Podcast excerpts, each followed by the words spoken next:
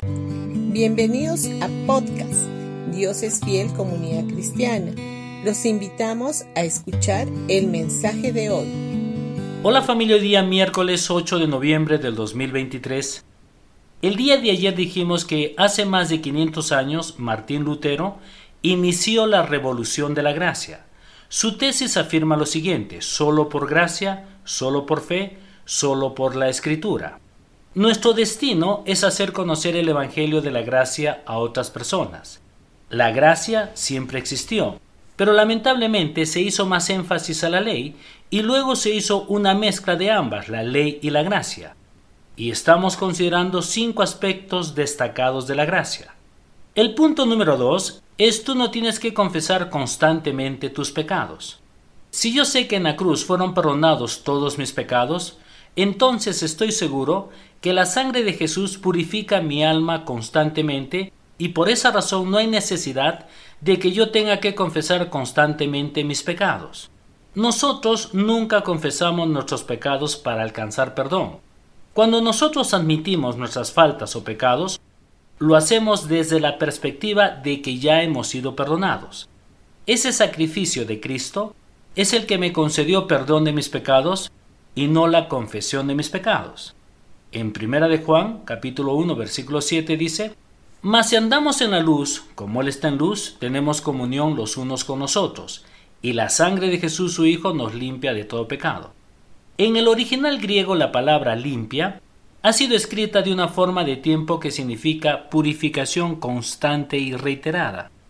La sangre de Jesús nos limpia constantemente en nuestra alma. En Primera de Juan, capítulo 2, versículo 1 dice, Hijitos míos, os escribo estas cosas para que no pequéis.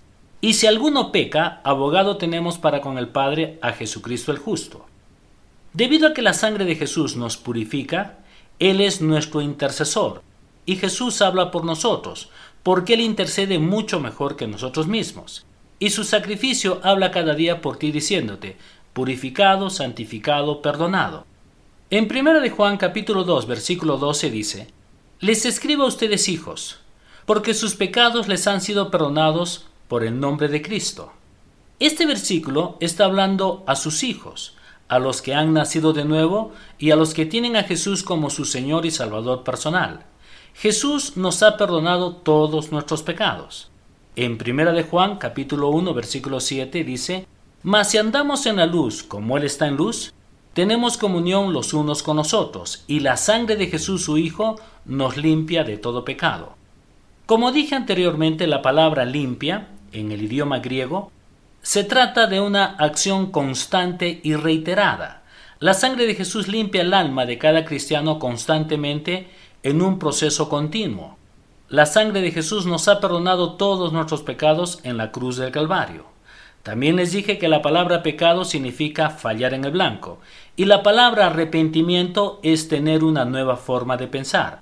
Ahora, cuando tú confiesas a Jesús como tu Salvador, estás confesando con ello todos tus pecados. Por ejemplo, si quieres hablar con tu Padre Celestial de tus errores y faltas, lo puedes hacer, pero no lo hagas desde la perspectiva de confesar tus faltas para alcanzar perdón, sino más bien desde la perspectiva de que has sido ya perdonado. Concéntrate en que eres la justicia de Dios y no te concentres en tus errores o faltas. Bendiciones con todos ustedes y que tengan un gran día.